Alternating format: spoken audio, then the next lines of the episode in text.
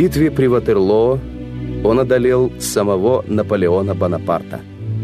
А когда дым над полем рассеялся, он, оплакивая мертвых, сказал «Молю Бога, чтобы это было мое последнее сражение. Очень плохо все время воевать».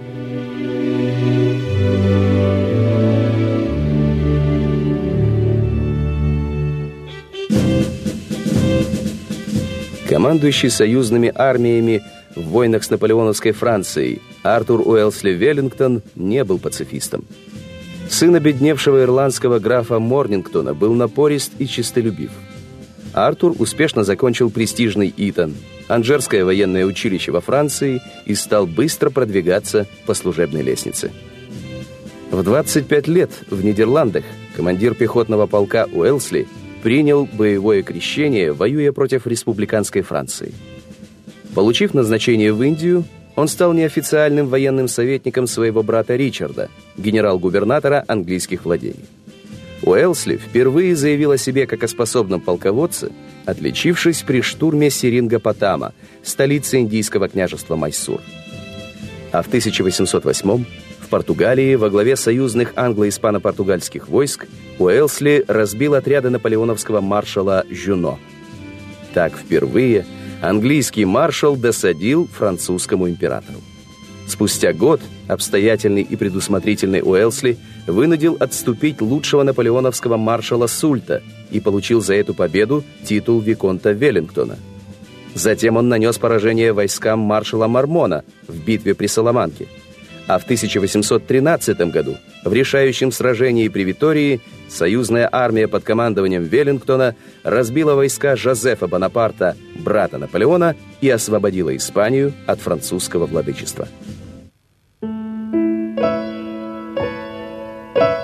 В жизни амбициозного служаки Веллингтона была и романтическая история. В юности ему пришлось надолго расстаться с невестой, красавицей Кэтрин Пакингем, поскольку лорд Лангфорд считал Артура недостойным женитьбы на его дочери. Когда после девяти лет службы Артур Уэлсли, посвященный за военные успехи в рыцаре британской короны, встретился с Кэтрин, он ужаснулся. Ее лицо было обезображено оспой. Девушка хотела освободить жениха от данного слова, но офицер проявил благородство, свадьба состоялась, а высший свет Англии был в восхищении.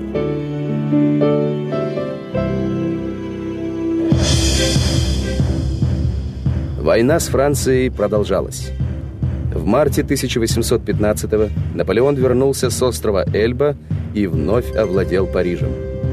Второй этап наполеоновского правления, названный «100 дней», стал для Веллингтона вершиной его воинской славы. Перед походом, напутствуя железного герцога Веллингтона, российский император Александр I сказал «Вам предстоит спасти мир». Утром 18 июля 1815 года возле местечка Ватерлоу в Бельгии главнокомандующий союзной англо-голландской армией Веллингтон встретился уже не с наполеоновскими маршалами, а с самим императором Франции. К трем часам дня положение англичан стало угрожающим. Ожидая подкрепления от прусского генерала Блюхера, Веллингтон произнес «Нужно, чтобы пришла ночь или Блюхер». Подоспевшая к вечеру 40-тысячная прусская армия обеспечила союзникам полную победу. Проигравший Наполеон не считал Веллингтона гениальным стратегом. До Ватерлоо я думал, что он обладает дарованием полководца. Но своим успехом Веллингтон обязан прежде всего своему собственному счастью, а затем союзникам-прусакам. Когда эти союзники потребовали расстрела побежденного Наполеона, Веллингтон был категорически против.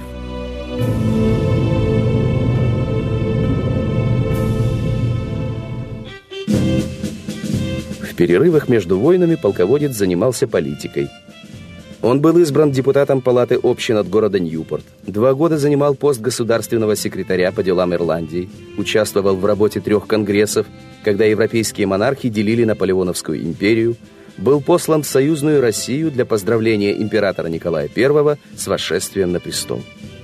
Кроме того, герцог Веллингтон являлся лордом-хранителем пяти гаваней и канцлером Оксфордского университета.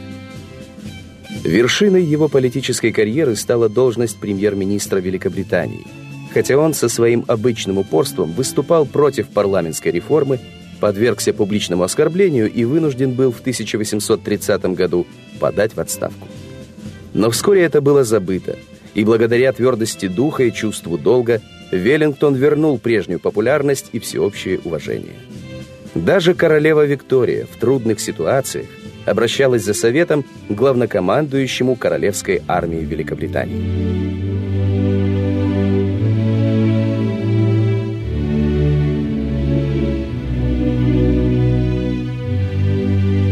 Артур Уэлсли Веллингтон прожил 83 года. Памятник герцогу украшает главную площадь Лондона, Трафальгар-сквер. Его имя носит Чилийский остров и пять городов в Великобритании, Новой Зеландии, Австралии и Африке. На месте битвы при Ватерлоо создан музей Веллингтона.